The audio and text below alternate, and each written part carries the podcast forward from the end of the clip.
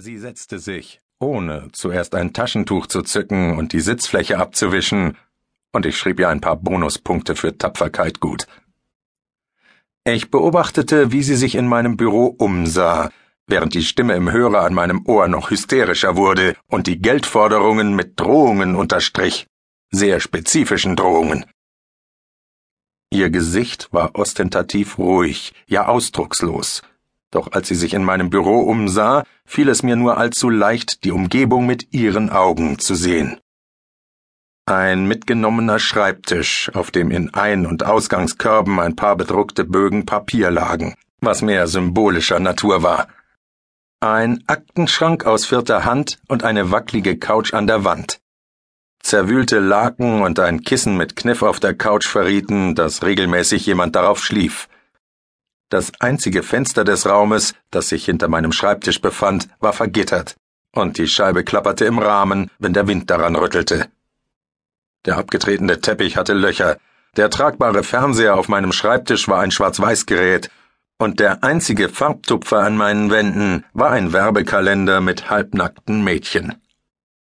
Alte Pizzakartons stapelten sich in einer Ecke. Man musste kein Genie sein, um zu kapieren, dass das hier nicht nur ein Büro war. Hier wohnte jemand. Es war auch völlig offensichtlich, dass dies nicht das Büro eines Mannes mit blendenden Zukunftsaussichten war. Ich hatte mich aus Gründen, die damals gut zu sein schienen, entschlossen, in der wahren Welt zu leben, doch es war mir nie leicht gefallen. Plötzlich hatte ich genug von der Stimme am Telefon. Hören Sie, sagte ich in dem ruhigen, vernünftigen Tonfall, der, wenn man ihn richtig drauf hat, Leute total in den Wahnsinn treiben kann. Wenn ich das Geld hätte, würde ich ja bezahlen, aber ich habe es nicht. Also ziehen Sie eine Nummer und stellen Sie sich hinten an. Sie können natürlich jederzeit versuchen, mich zu verklagen. In dem Fall empfehle ich Ihnen einen Nachbarn von mir, der ist Anwalt. Er braucht Arbeit, und deshalb wird er Sie nicht direkt auslachen, wenn Sie ihm sagen, wem Sie Geld aus den Rippen zu leiern versuchen. Doch wenn Sie so nett sind, sich noch ein bisschen zu gedulden, Vielleicht ist gerade jede Menge Geld zur Tür hereingekommen. Wissen Sie, so hysterisch zu sein ist ganz schlecht für Ihren Blutdruck. Ich empfehle tiefes Durchatmen und einen Urlaub am Meer. Ich finde das Meer immer sehr beruhigend. Ich rufe zurück. Irgendwann. Ich legte den Hörer mit einer heftigen Bewegung auf und lächelte meine Besucherin höflich an. Sie erwiderte das Lächeln nicht.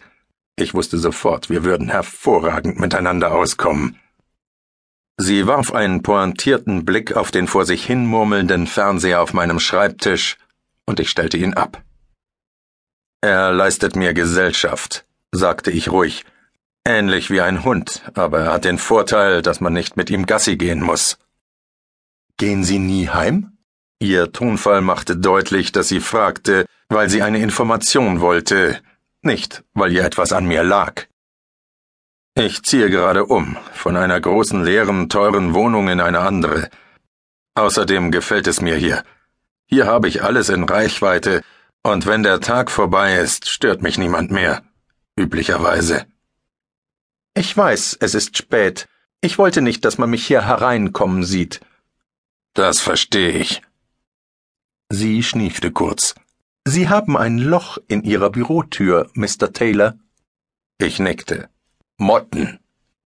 Ihre dunkelroten Mundwinkel verzogen sich nach unten, und einen Augenblick lang dachte ich, sie würde aufstehen und gehen. Manchmal habe ich so eine Wirkung auf Leute.